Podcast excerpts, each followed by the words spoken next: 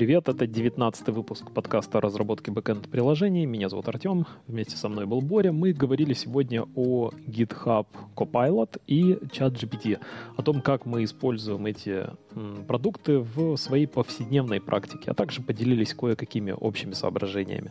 Приятного прослушивания!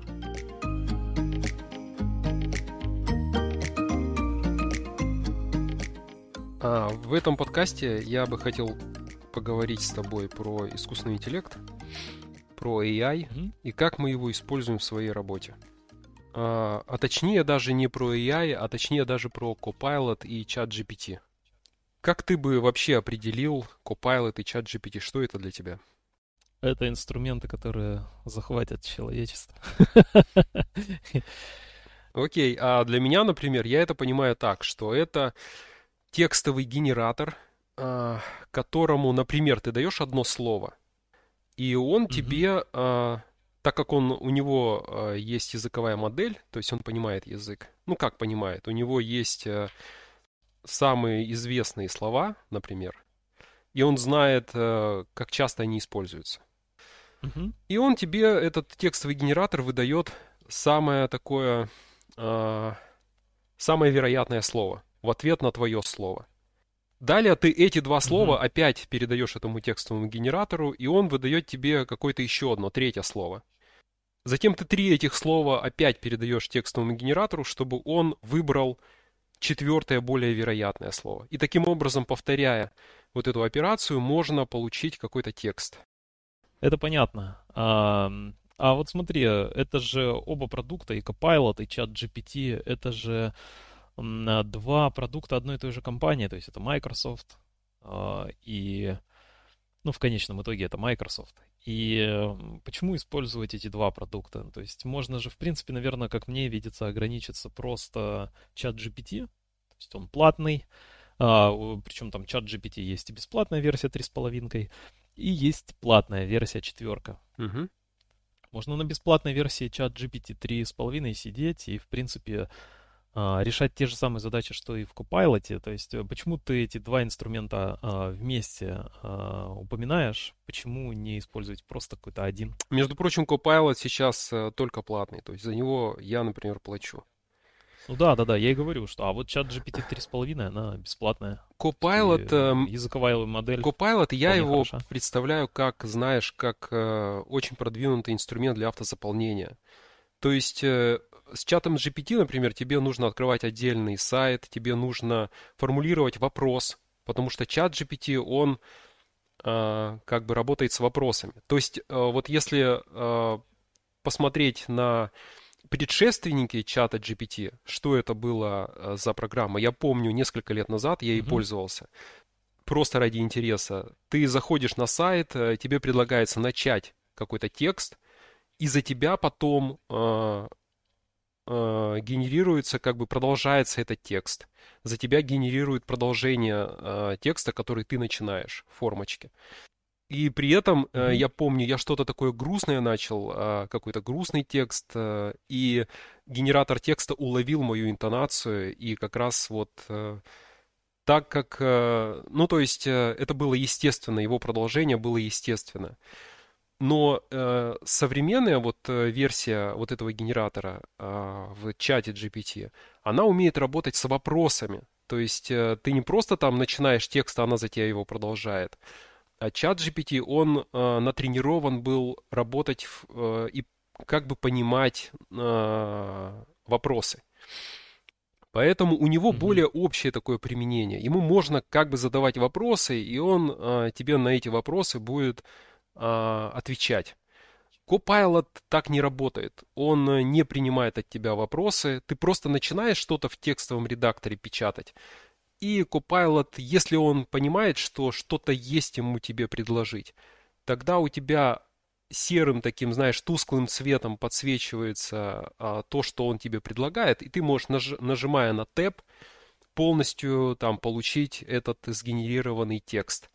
Я помню раньше, когда Copilot был бесплатный, а, меня он немножечко раздражал. Он часто что-то предлагал такое, знаешь, что мешало скорее. Ты вот э, читаешь, угу. и он Согласен. какой-то был, наверное, несовершенный. Сейчас, например, такого нету. Он реже стал предлагать, и то, что он предлагает, это как-то, ну, чаще всего я на это соглашаюсь. Согласен. У меня похожий опыт. То есть, когда была бесплатная модель, мне кажется, ее просто тестировали какую-то свежую а, языковую модель, и она была достаточно слабенькая, как мне кажется. Потому что часто были действительно, как ты говоришь, какие-то нерелевантные suggestions. А вот свежей модели, э, действительно, он реже подсказывает. Возможно, там слишком большая нагрузка, я уж не знаю. Потому что, к сожалению, вот в IDE, вот я в GoLand сижу, пишу, и я не вижу. То есть он сделал запрос, и он получил ответ, сделал запрос или там тайм-аут, или что. И а, я стал, стал часто останавливаться перед тем, как а, самому что-то печатать, какой-то код, и смотрю на подсказки, которые мне предлагает чат GPT, о, этот Copilot.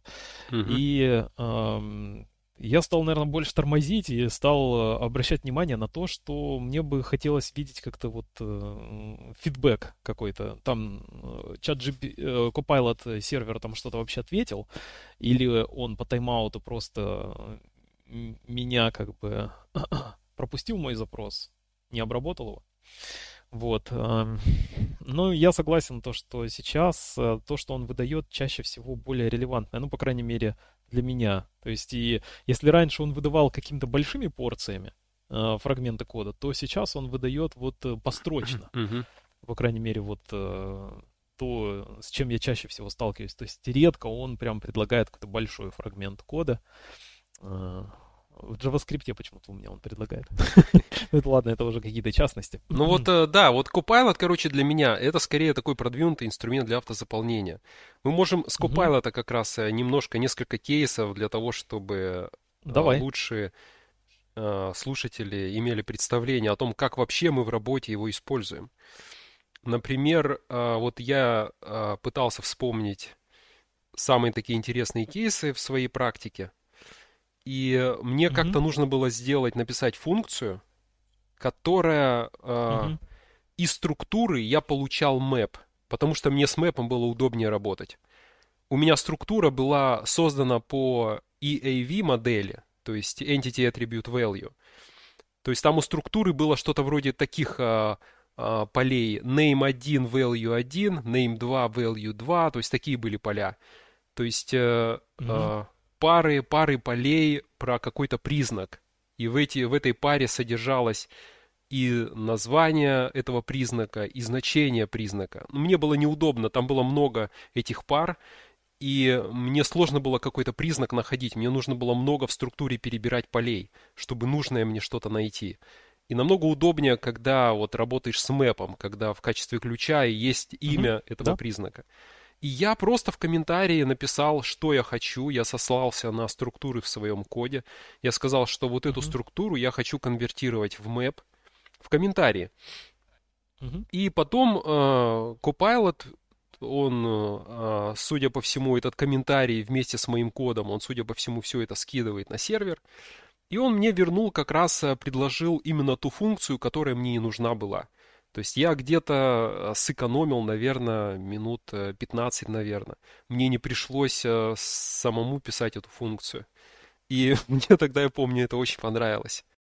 А, я аналогичным образом использую в JavaScript. А, я на JavaScript пишу редко, я плоховато знаю язык, не читал никогда полностью там спецификацию этого языка, то есть как он там правильно, э, ну как он вообще работает, то есть, ну, естественно, базовое представление у меня есть, но я до сих пор могу где-нибудь там при делении э, указывать дробное число, э, чтобы получить double по аналогии с Java. А, а, например, JavaScript ему по барабану. Если он 2 делит на 3, то он сразу возвращает а, да, ну, это как-то число с плавающей точкой. Uh-huh. А в Java, например, не так. Ну, то есть э, я путаюсь в языке, я его плохо знаю, и поэтому часто я разбиваю все на маленькие функции. Э, я предпочитаю ванилу.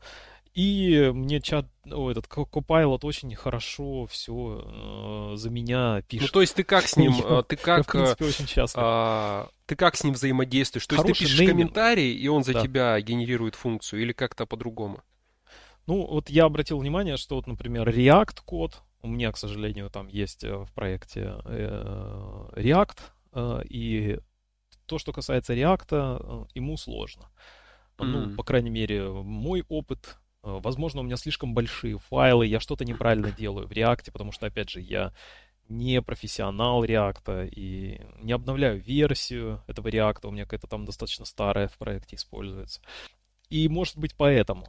Есть я точно не знаю, какой-то сравнительный анализ я не делал. Но весь код, который я пишу на ваниле, э, ну, достаточно хорошо, он мне помогает. А как я это делаю? Я просто разбиваю все на минимальные функции, такой single responsibility такой, но разбитая каждая функция отвечает вот за какую-то узкую-узкую часть.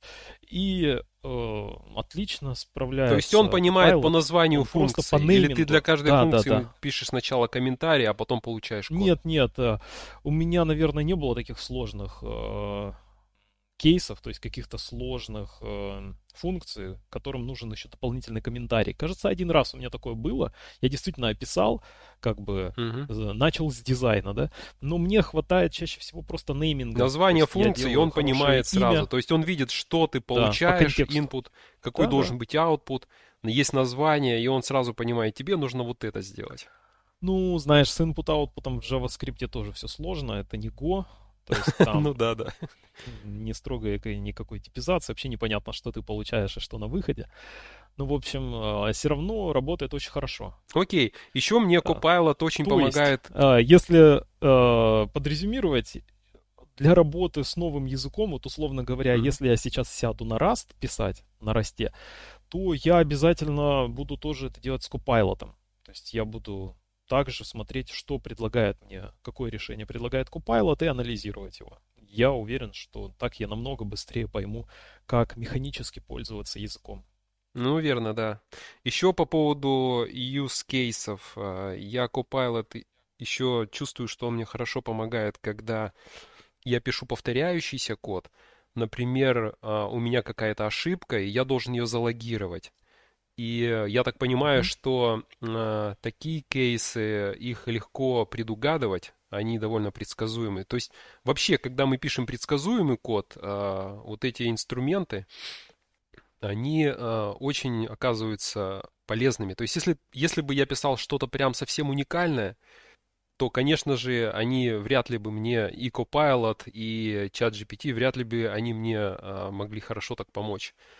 Но благодаря тому, что в основном в веб-разработке мы выполняем какие-то стандартные задачи, то тут, конечно, эти инструменты по автоматизации очень полезны. И, на- Особенно Мгм. это касается, вот я могу такой супер по- позитивный опыт использования Copilot и абсолютно точно сказать, что это супер круто. Это то, что касается обработки ошибок в Go, хендлере, например, когда у нас достаточно типовая процедура. То есть, Да, если да, да. ошибка, мы логируем, мы возвращаем определенный статус-код, а, пишем текст ошибки, чтобы отличать одну ошибку от другой, да. Понятно, что там еще есть В контекст, респонсе можем всякие- еще какой-то фидбэк написать. Он тоже может сгенерировать с учетом контекста Да, правильный да. текст.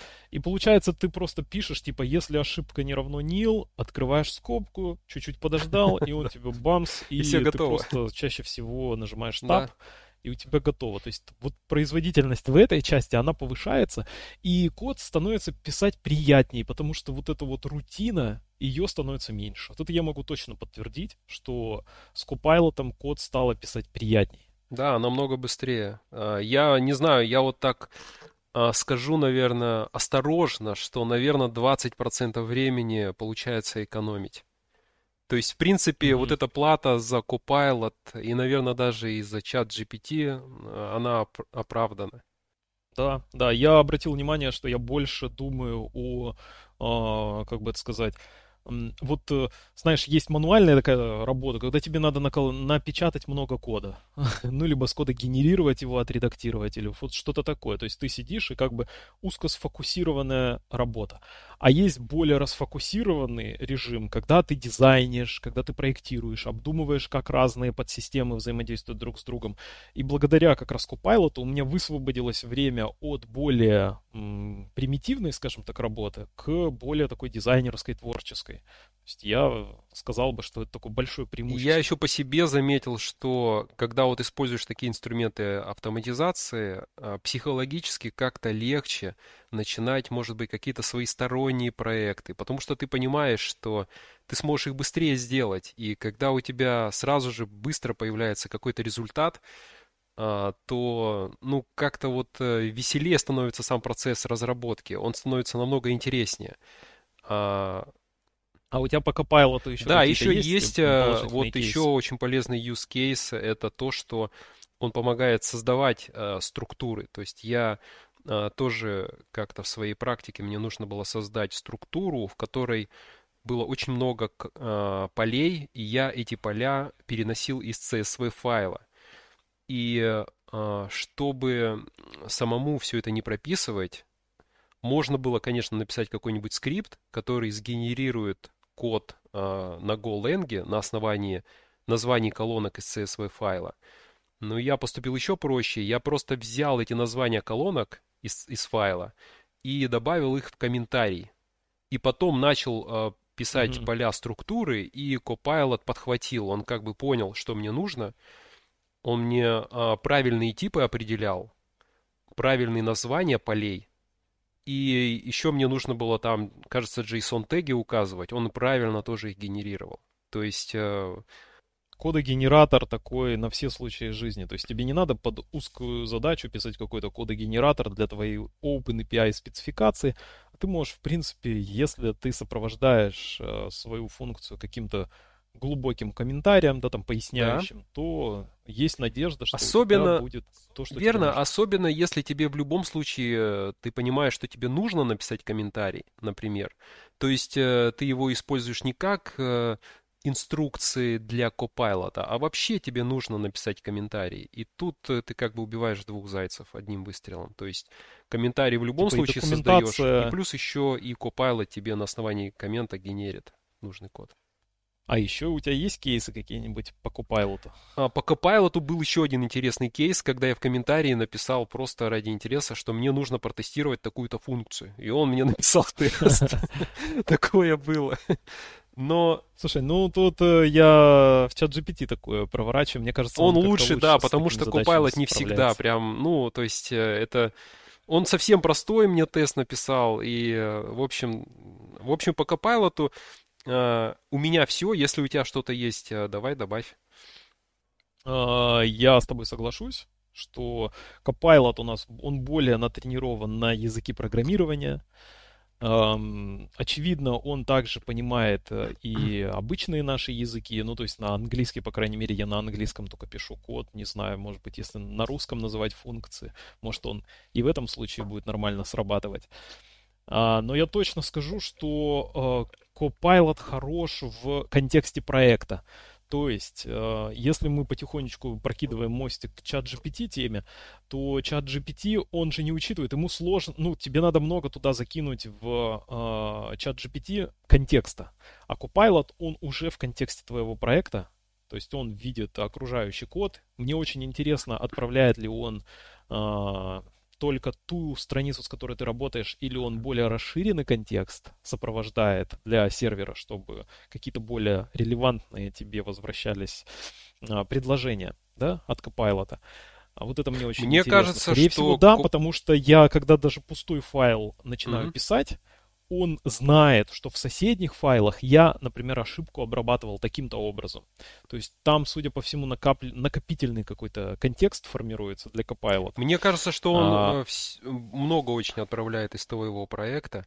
И тут как бы возникает еще один вопрос интересный по безопасности. То есть, если вдруг ты пишешь в коде какие-то токены, какие-то пароли вдруг у тебя в исходниках есть, то я думаю, что это вполне может mm-hmm. попадать и на Copilot, а, сервер. Тут интересно, что, а, например, я читал статью а, одного из топ-менеджеров в компании Microsoft, угу. Казалось бы, компании Microsoft, но в самой компании Microsoft запрещается а, при работе с чат GPT а, передавать персональные данные а, или данные компании, в которой они работают, то есть компании Microsoft. Это очень интересно, да? То есть, казалось бы. А... Ну, это заставляет задуматься, да, если они сами понимают, что это такая серьезная уязвимость. Да, то есть тут вопрос безопасности, это на самом деле интересная, наверное, слабо изученная тема, но и как с любой, с любым продуктом коммерческой компании, то есть э, я не читал вот эти правила, которые, наверное, стоит прочитать, там, какие-нибудь миллион страниц, э, пользовательское соглашение. Я его не читал, но, скорее всего, там как раз вот то, что я читал в статье этого менеджера, упоминается, что не стоит передавать вот эти персональные данные. Видимо, они где-то накапливаются, каким-то образом кэшируются.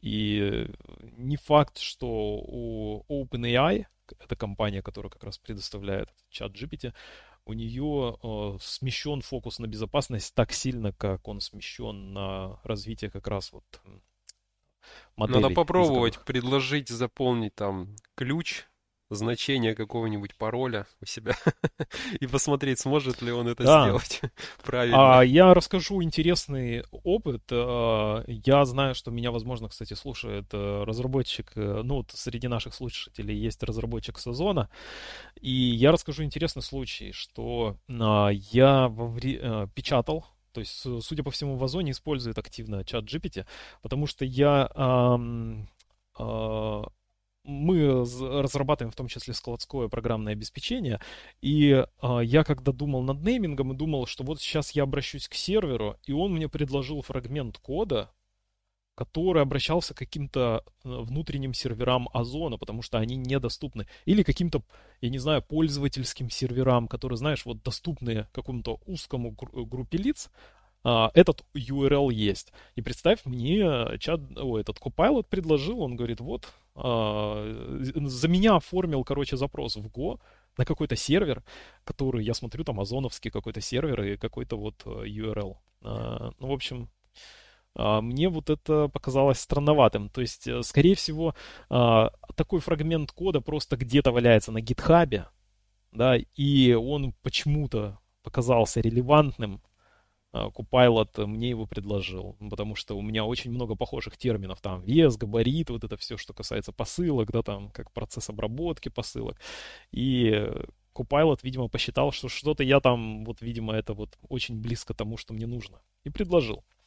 То есть э, вот эти все, знаешь, э, публичные э, репозитории, они даже какие-то вот э, замшелые, которые мало кто пользуется, на гитхабе валяются какие-нибудь гист, про который ты 100-500 лет назад забыл, а вот, э, скорее всего, Copilot тренируется в том числе и на вот этих э, заброшенных проектах, и там могут быть какие-то вот секретные данные, которые, э, знаешь, второй раз утекут, можно так сказать, только через другую дырочку теперь. Угу. Давай тогда перейдем к чату GPT. По Copilot мы тогда, я понимаю, так закончили, да? Угу. Окей, а чат GPT, как мы его используем в своей работе? Ну, как я уже сказал, если Copilot это такое супер продвинутое автозаполнение, то чату можно задавать вопросы. И я, например, когда решаю, вообще, э, когда думаю о решении какой-то задачи, я могу задавать вопросы чату и спрашивать, как вообще такая, в принципе, задача может быть решена. Раньше для этого мне надо было э, зайти в поисковик, пройтись по нескольким статьям, самому собирать информацию. Угу. Сейчас я могу очень быстро получить нужный мне список вообще способов решения какой-либо задачи.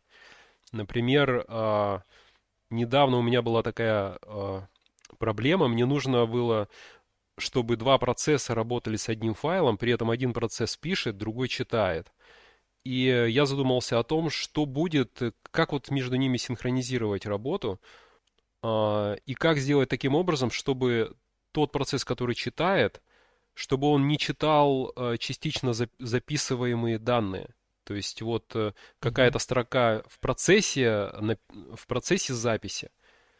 И я бы не хотел, чтобы читающий процесс э, считывал эти данные, которые еще до конца не были записаны. И э, вот э, я, когда задаю такие вопросы чату GPT, я узнаю иногда о таких вещах, которые в поисковике, ну, бывает, ты, скорее всего, и не встретишь. Например, я узнал, что есть такой системный вызов, который называется flog. F — это от слова файл. И оказывается, что в Linux можно повесить лог, используя системный вызов на файл. И файл окажется свободен после, только после того, как ты уберешь этот лог.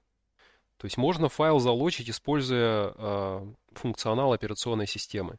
Я про это вообще не знал, мне это было интересно узнать. Но я по-другому совершенно решил свою э, задачу. Это скорее пример того, что э, общение с чатом GPT на такие темы, э, на темы подходов в решении задачи. Они иногда вот расширяют кругозор, ты узнаешь что-то новое, и они экономят время, не надо пользоваться э, поисковиком. На поисковик у меня бы я бы потратил намного больше. Абсолютно подтверждаю, что я, по-моему, вообще перестал практически пользоваться Гуглом. Очень редко, когда я точно знаю, что вот по 4-5 ключевым словам я где-то по документации что-то могу найти. Например, по PostgreSQL или там на Stack Overflow, скорее всего, я быстро найду. Но чаще всего э, мне хочется сформулировать более сложный запрос. Если бы я пользовался аналогичным образом поисковым движком, э, Гуглом, например, а, то мне нужно было бы прочитать 5 статей, как это обычно происходит, до топовых. Ты потом себя в голове это что-то компилируешь, уточняешь поисковый свой запрос, опять читаешь 5 статей, и вот так вот, пока ты не находишь э, свой э, ответ на свой вопрос. Mm-hmm. То сейчас э, я вообще, ну, скажем так, у меня доля использования чат GPT это, скажем, 85%, и, наверное, 10-15% оставшихся это Google. А, то есть такой, знаешь, переворот произошел достаточно быстро. А, намного удобнее использовать чат GPT просто вот э, как э, поисковик для э, того, что тебе нужно. То есть чаще всего запросы там, я не знаю, увлекся я выпечкой.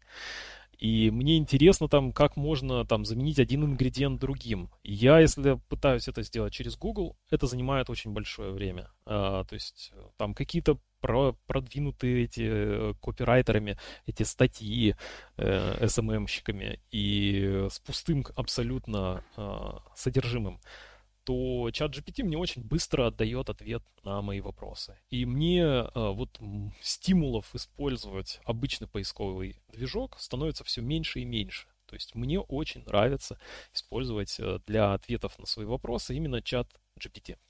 И тут интересную я статистику скажу, что этот переворот произошел не у меня одного. На самом деле есть такая статистика, знаешь, э, а, популярные сервисы, как быстро, за сколько дней они набрали первый миллион пользователей.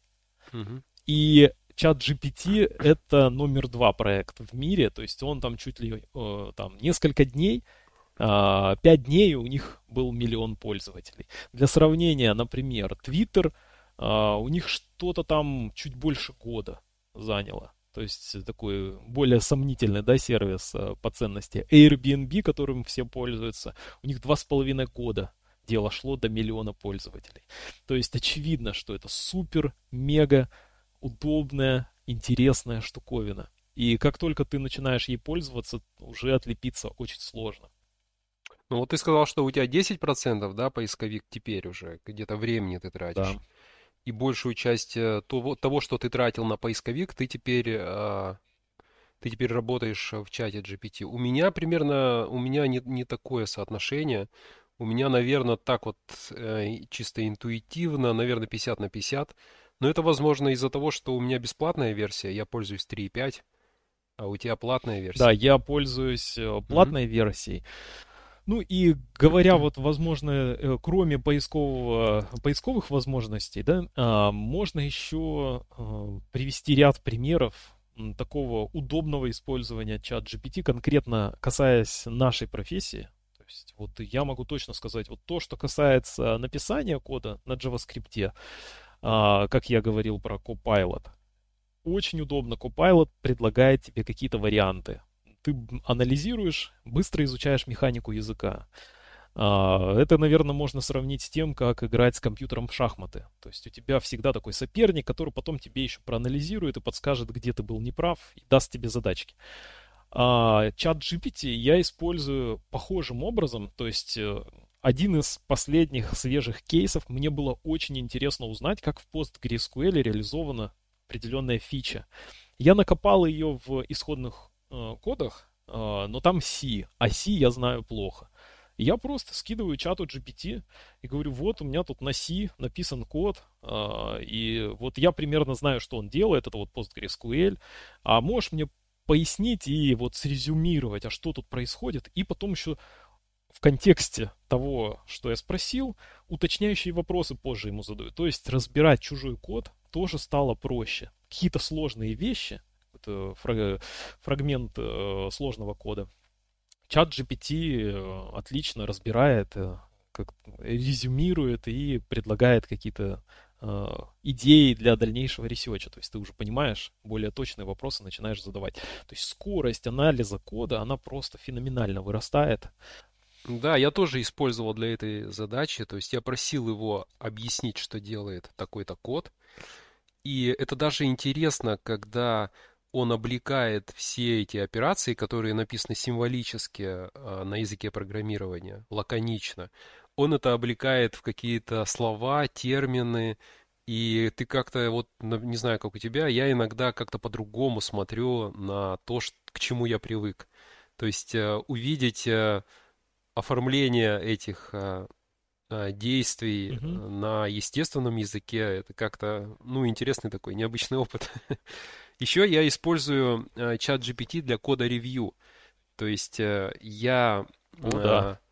например, у меня был такой кейс, я написал функцию, и мне стало интересно, а можно ли ее сделать более читабельной? То есть вообще, что, что мне предложит чат GPT?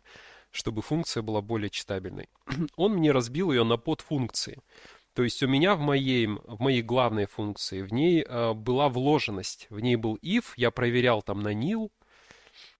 И если это, допустим, там не nil, то я, например, вызывал там read all, предположим.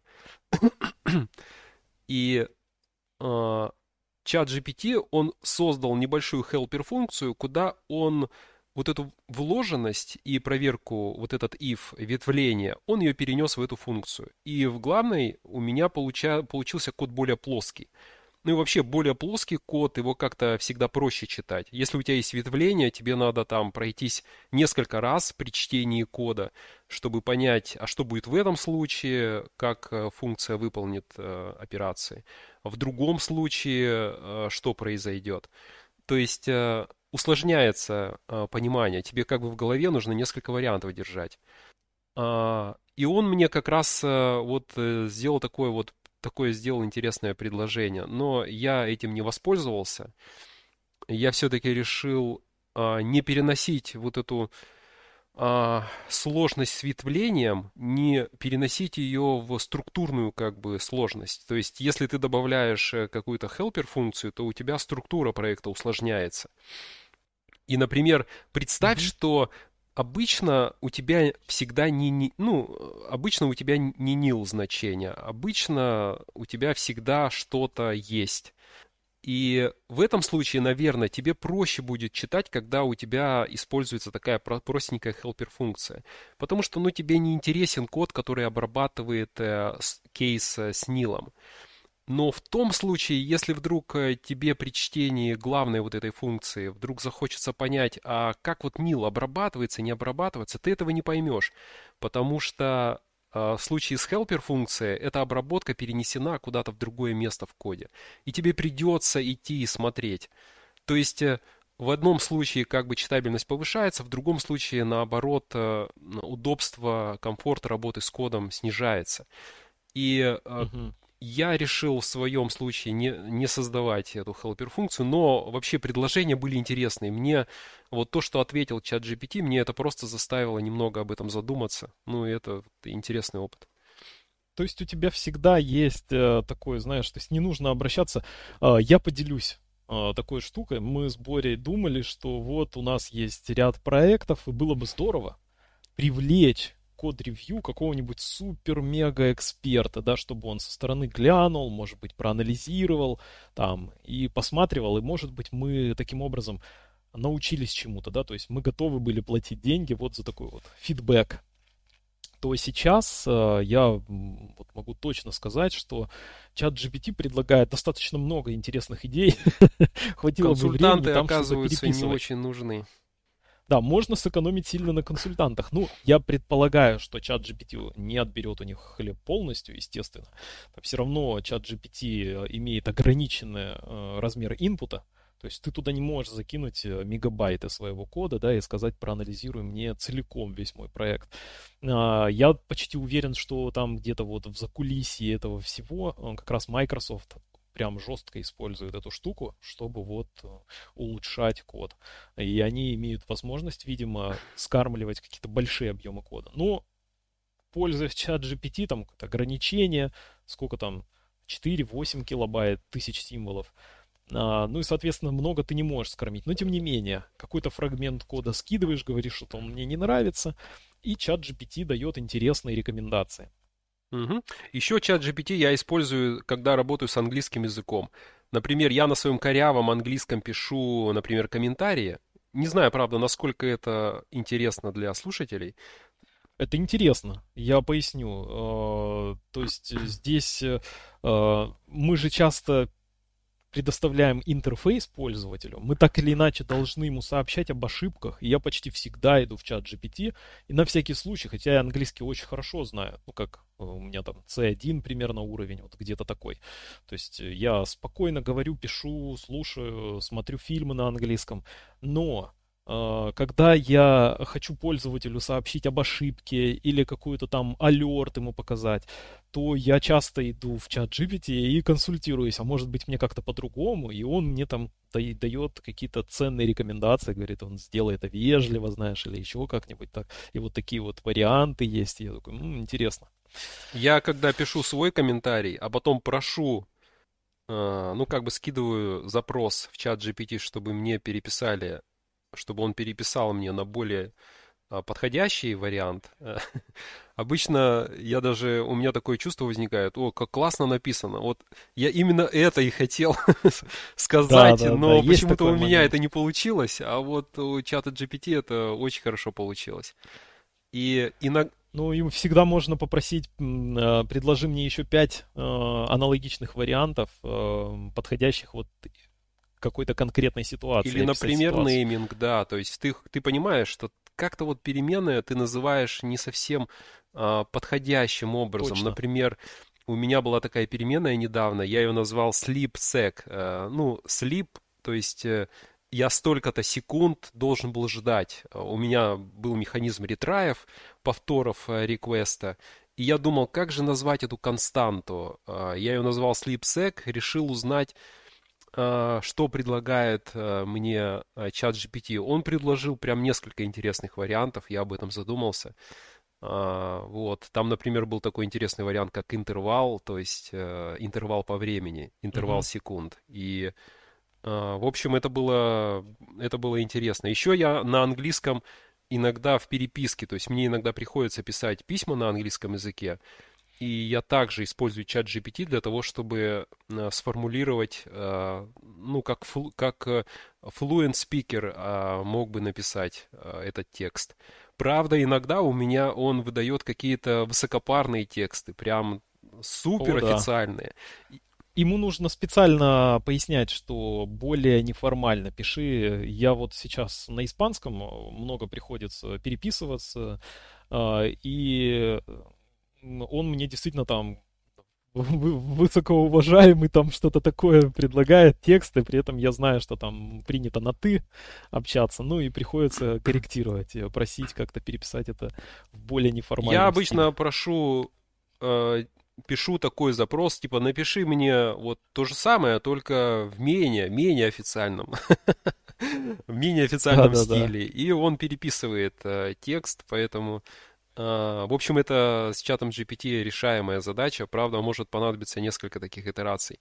Ну и так же, как с Copilot, я использую его для генерации кода. То есть я иногда пишу запрос, что мне надо вот что-то такое сделать, и он мне пишет ответ.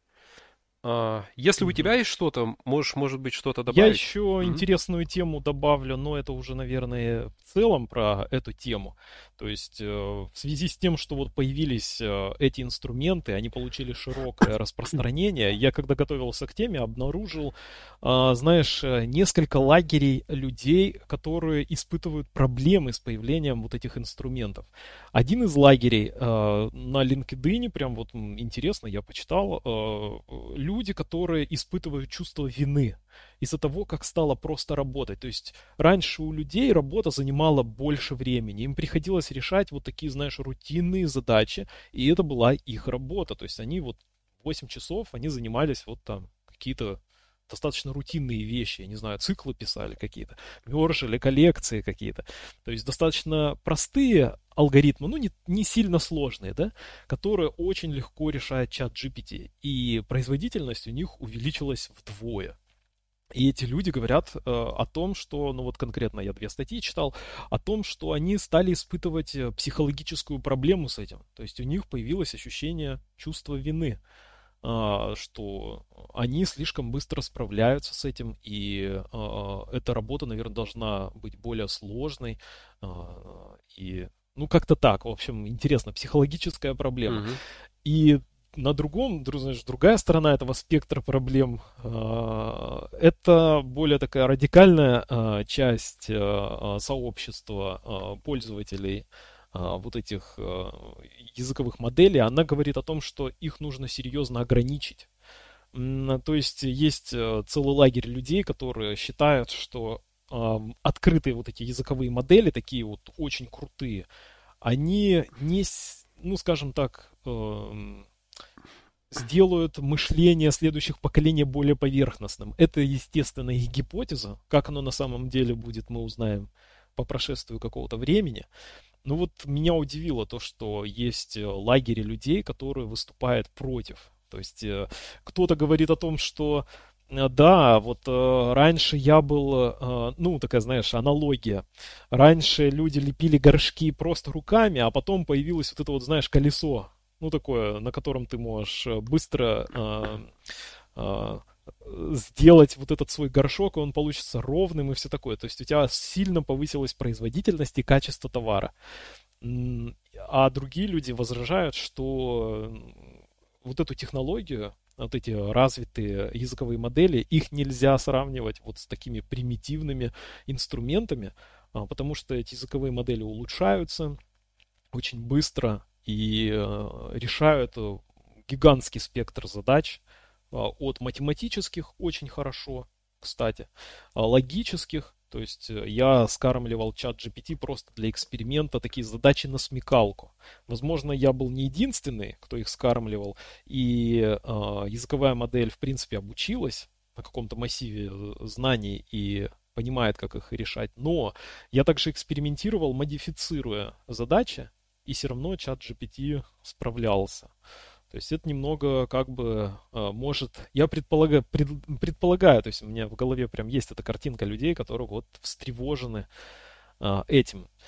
Но вот лично я, например, я не вижу э, таких недостатков, о которых говорят эти люди. То есть для меня, например, производительность увеличилась во всем. То есть э, я быстро э, решаю задачи по математике. Вот мне сейчас э, приходится часто сталкиваться с этими э, задачками и математическими. Там какие-то пермутейшены, знаешь, комбинаторика. Я скидываю задачу, я ее не понимаю, мне чат GPT объясняет, я быстро понимаю. То есть э, я быстро обретаю какие-то новые навыки. И, естественно, если я буду часто этими навыками пользоваться, они у меня хорошо закрепятся. Но вот э, я вспоминаю свои студенческие годы, когда ты тратишь э, титанические усилия на приобретение новых навыков, которые ты забываешь после сдачи сессии. Потому что это вот чисто какие-то теоретические знания, которые слабо применимы в твоей вот повседневной практике. И едва ли вообще пригодились э, за всю карьеру, там какие-то свертки условные. Ни разу в жизни ими за пределами кабинета по математическому анализу не пользовался. То есть я вижу наоборот, э, как большое преимущество а, появления этих инструментов. Они дают э, возможность э, быстро погружаться в материал, а, быстро получать новые знания и навыки, быстро анализировать. А, то есть у тебя, условно говоря, есть всегда такой помощник в любое время суток. Он быстро тебе э, поможет сориентироваться, хотя бы э, сообщит правильное направление, куда тебе двигаться надо. Окей, к этой, э, к этой теме я могу немножечко добавить тему про плагиат. Дело в том, что если ты пользуешься чатом GPT, например, и тебе генераторы текста что-то создают, какой-то текст, если ты его выдаешь за свой, то э, где-то это могут посчитать за плагиат. И за плагиат, например, в, насколько я знаю, в европейских университетах, я точно знаю в американских, за это могут сразу отчислить. Поэтому а, использовать а, чат GPT для таких задач, где а, от тебя ожидают, что ты сам что-то пишешь, это может, может создать человеку проблемы. А, например, я, например, недавно я читал о том, что а, используют чат GPT для создания резюме. И при этом все эти резюме, они становятся очень похожи друг на друга. И часто в этих резюме встречаются такие слова, которые, ну, не простые слова, а очень такие высокопарные. И те люди, которые постоянно Замутные просматривают такие резюме, они сразу видят, что, скорее всего, это было сгенерировано чатом GPT. То есть такие сгенерированные, они очень похожи друг на друга. И некоторые компании, например, а, сразу бракуют такие резюме, а иногда в своих требованиях а, на позицию они прям пишут, что они не принимают резюме, которые были сгенерированы там искусственным интеллектом. Пойду перепишу свое резюме. Ну да. Вот. А еще, если тебе есть что добавить э, нет, у меня Я еще хотел, знаешь, о чем рассказать? Еще у меня пару тем, если у нас есть время. Я бы хотел рассказать Давай. о недостатках, то есть я бы не хотел, чтобы у слушателей сложилось впечатление, что чат GPT это прям идеальный инструмент, э, который всегда дает тебе ответ э, на твой поставленный вопрос. У меня есть пару кейсов, когда а, мне чат GPT не помогал, и наоборот, я потратил лишнее время, общаясь с ним, и читая его ответы. И намного быстрее я смог бы найти ответ э, в поисковике. И еще одна тема – это идеи для стартапов. Это тоже может э, быть интересно, как использовать чат GPT для э, каких-то интересных проектов. Можем это наконец оставить. Давай сейчас. Окей. А, ну вот по поводу того, что просто кейс хотел рассказать о том, как мне чат GPT не помог. Угу. А, мне, а, мне стало интересно, вот знаешь, в Docker Compose мы его часто используем, там есть э, такой, а, такой, такое поле, называется environment, через которое мы передаем переменные окружения. И есть два формата передачи. Ты можешь либо написать тире и через пробел, например, key равно value. Либо ты можешь написать просто key, двоеточие value без э, тире и вместо, ну, вместо тире у тебя будет двоеточие и без э, тире в начале. Вместо равно будет двоеточие. А, и мне стало интересно, а, какой лучший, а, подход, ну, какой лучший стиль использовать, как лучше оформлять эти переменные окружения в Docker Compose, в чем вообще разница. И чат GPT мне не смог ответить, в чем разница. Я только он мне рас... в основном, когда я спрашивал, как лучше, чем, в чем отличие, почему появились такие, почему вообще существуют два варианта, он мне отвечал всегда а, про синтаксис. Он говорил, что если ты хочешь так написать, то тебе нужно там начинать с тире, потом пробел, потом там key равно value. Если ты хочешь по другому стилю, то тебе надо писать key, потом двоеточие value. То есть он mm-hmm. просто а, описывал мне синтаксис, но не отвечал на вопрос, а, о которой я его спрашивал. На самом деле я потом выяснил, что если ты через тире пишешь, то в Ямле это массив. То есть ты можешь как массив строк. При этом key равно value это должно быть одной строкой. И докер, он уже внутри себя все это умеет парсить. Такая, такой формат записи, такой синтаксис используется в докер командной, э, ну, в командной строке, когда ты докер команду вызываешь, ты можешь э, докеру передать э, переменные окружения. Ты там не можешь использовать э, нотацию с двоеточием. Вот, э, а, как, как обычно используется в объектах. Ты там должен передать строку, и ты строку ну, передаешь ты, в таком ты мне формате. Сейчас рассказываешь, равно value. Да, я сейчас тоже вспомнил а, похожую ситуацию, когда мне чат GPT рекомендовал какие-то несуществующие функции в JavaScript. А, да? А, это буквально недавно было, то есть э, пару дней mm-hmm. назад. Э, да, я что-то там на JavaScript немножечко изображал, и такой, ну типа, ну пойду в чат GPT спрошу. Сформулировал ему вполне себе конкретную задачу, он мне прям кусок кода выдал и предложил использовать какую-то функцию. А, я, к сожалению, не помню. Но, в общем, ее не существовало вообще. То есть у меня в контекст, в консоль ввалилась ошибка, что это какая-то там неизвестная функция. То есть есть э, какие-то такие глюки, может быть, я не знаю, связано с каким-то а, запросом. А, сложно В общем, сказать. иногда а, он, у меня у на самом нету, деле были у, у точность данных страдает. Ответа, но он таким образом устроен, что он должен генерировать текст, и он что-то тебе будет генерировать. А, то есть да, да, да. И э, я помню, как я закольцевался. У меня не, не было, в общем, больших проблем с техническими вопросами. Наверное, у меня такие скромные технические вопросы, что чат GPT спокойно отвечает на них. Но а, вот такие бытовые вопросы, да. То есть я там искал фильм по описанию, например, и он мне рекомендовал всегда-всегда не тот фильм. И причем не тот состав актеров. Ну, то есть а, там качество вот этих данных, на которых его обучают, оно то есть не идеальное, понятное дело, и а, у него зачастую какие-то вот спаят, я так понимаю, какие-то связи, они какие-то слабые, и связываются часто не связанные факты, если запрашивать какие-то вот конкретные э, данные. Вот что-то вроде как вот найди мне фильм по вот описанию. Описываешь фильм, и я, надо, я думал, он ну вот сейчас найдет, как-то оказался там популярный достаточно фильм, но а, вот он не умеет это делать. Еще у меня один тоже кейс есть. Я читал э, Golang спецификацию, и там есть интересное определение литерала. Там написано, что литерал обозначает константу. А, вообще, mm-hmm. по поводу литерала сейчас могу немножечко сказать. Вдруг, на всякий случай, вдруг кто не знает. То, что э, мы пишем обычно исходный код в тексте, текстом. То есть у нас просто текстовые файлы. И нам иногда какие-то значения нужно э, в текстовом формате оформить. Угу. То есть, например, какое-то число. Мы на самом деле это число оформляем, используя текст. А, и у любого числа может быть несколько форматов. Например, в GoLang ты можешь в бинарном формате написать. Ты можешь использовать э, префикс 0b, и потом у тебя пойдет число. Так вот, вот этот префикс 0b и какое-то там 1.1, например, число, это, это а, формат определенной записи значения.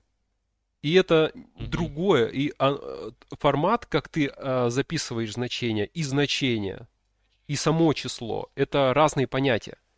А, и поэтому вот есть а, вот то, как ты записываешь значение, это в языках программирования называется литерал.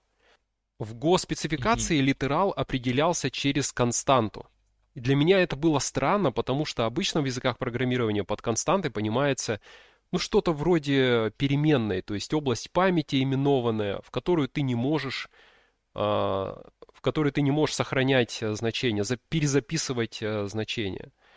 То есть ты mm-hmm. создаешь один раз константу, а потом присваивать этой константе новые значения у тебя не получается. Это невозможно сделать. А, ну и в данном случае сложно увязать константу в таком вот обычном понимании константы с понятием литерала. Поэтому я решил чат GPT спросить, э, я, может быть, э, какое-то другое, надо по-другому константу понимать. И вот чат GPT мне, он крутился, вертелся, я ему задавал сложные вопросы, он опять возвращался к предыдущим своим определениям, менял свою позицию, если я прям сильно настаивал. То есть... То есть он, он постоянно говорил, что константа это идентификатор. А, и Давишь тут его определение, оно как-то не вязалось с тем, что я прочитал в госпецификации. И мне необходимо было, чтобы самому найти этот ответ, я посмотрел э, переписку э, по документации э, в Go Google группах, кажется, это группа называется, да, где э, разработчики там да, иногда да, да. общаются. А, потом я пос- прочитал статью Роб Пайка про константы, и я там вот понял, там очень хорошо написано, что константы в Golang спецификации следует понимать как обычные значения, которые не меняются. Это не переменные, а обычное значение. И в этом смысле как бы, ну, все встает на свои места.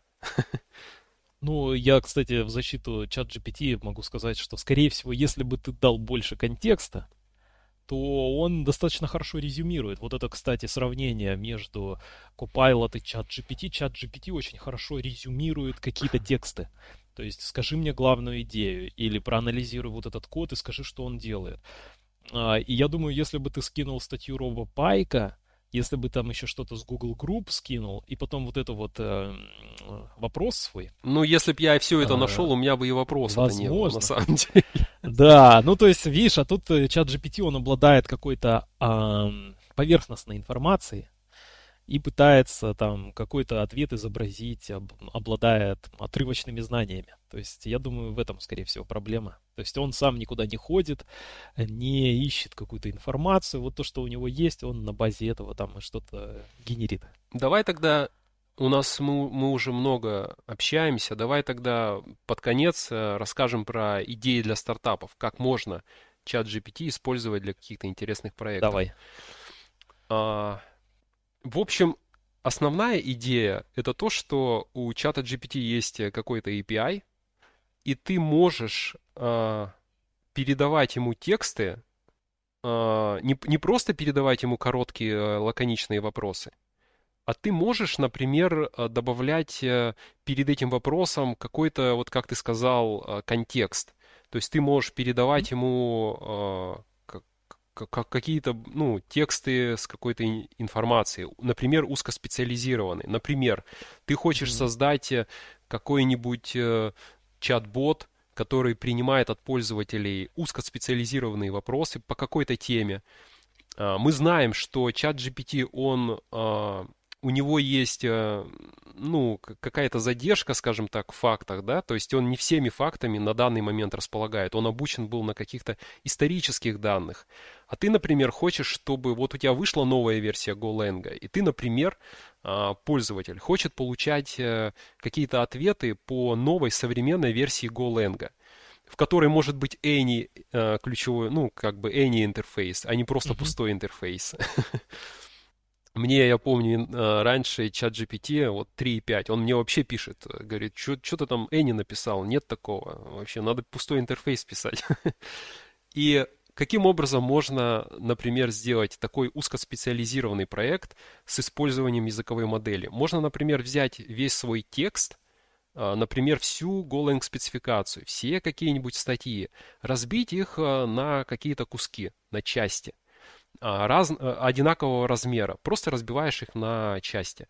Затем, например, в Postgres ты можешь использовать э, полнотекстовый поиск, э, то есть сохранять эти тексты в базе данных, и потом, например, пользователь задает какой-то свой вопрос, он что-то по этим текстам хочет, чтобы ты ему нашел. И ты делаешь следующим образом. Твоя программа а, ты понимаешь, какие ключевые слова, ты парсишь вот э, этот вопрос, ты понимаешь, какие ключевые слова пользователь вбил, и по этим ключевым словам ты в своей базе данных находишь все нужные тексты, где вообще эти слова встречаются. И затем ты берешь все эти тексты, передаешь их э, через API в чат GPT, и ему пишешь что-то вроде такого. Э, напиши мне ответ на вот такой-то вопрос, используя только вот эти тексты. И так как чат GPT это языковая модель, он умеет хорошо оформлять на английском, например, языке а, ответы, и он хорошо понимает а, те тексты, которые ты ему скинул, а, то он может а, прям точно тебе ответить, используя вот эти материалы. Например, вот как идея. Да. И причем, вроде как ты говорил, уже есть э, какие-то программные решения, которые позволяют вот что-то такое подобное реализовать. Ну, то есть у тебя есть API, у тебя есть mm-hmm. Postgres, у тебя есть полный текстовый поиск, когда ты можешь э, найти эти тексты. То есть это довольно такая простая, простая, как мне кажется, задача. То есть все технические инструменты для решения вот таких, э, для создания таких сервисов, они все у нас есть на руках. Или Uh, я еще давай. хочу э, быстренько, чтобы, наверное, не перегружать по времени, э, как мне кажется, достаточно забавная информация касательно чат GPT и стартапов или каких-то идей для бизнеса. А, начну немножечко издалека. Правительство Исландии использует чат GPT. Они тренируют и вот эту языковую модель, свежую четверку, для того, чтобы сохранить исландский язык. А, там есть определенная проблема с сохранением его, потому что активно используют э, другие языки, много очень кто учит английский язык, и постепенно вот эти языки э, коренных народов, да, там, то это, это же самое касается и многих других э, языков по всему миру, то есть языки умирают, это тенденция обозначилась там еще больше ста лет назад. И вот интересно, что Исландия, правительство Исландии вкладывает деньги в то, чтобы языковая модель сохранила знания о языке, культурных особенностях Исландии а, и людей, которые там живут. И это как-то осталось. И это мне, когда я читал про это, напомнило про а, одну из серий в Black Mirror, когда по данным социальных сетей можно было натренировать языковую модель, и у тебя ушедший родственник, вот умерший, например, ты мог с ним как бы поговорить. И он знал все события жизни, что какие-то истории там семейные. Вот, пожалуйста, еще один новый. Ну да, вот э, который приближается к реальности. Похожую на эту на на эту тему тоже есть такая интересная идея. Это создать какой-то персональный, знаешь, автоответчик. Например, у человека есть соцсети, ему кто-то задает вопросы, не знаю, в Твиттере, например, и у тебя, например, нету, возможно, времени на то, чтобы отвечать, и ты можешь чату GPT а, скидывать информацию о себе и потом попросить его сказать, вот такой человек с таким бэкграундом, как у меня, например, такая-то работа, такие-то увлечения, там, что-то о себе рассказываешь. Как бы такой человек ответил вот на этот вопрос? И чат GPT тебе генерирует mm-hmm. э, что-то очень правдоподобное, и ты, например, э, отвечаешь, если, ну, не, если ты на это согласен. Спам, э, боты будут э, эффективными, как никогда раньше. Вы прослушали 19 выпуск подкаста о разработке бэкэнд-приложений. Вы можете подписаться на нас на разных платформах, задать какие-то вопросы, предложить темы. До встречи через неделю.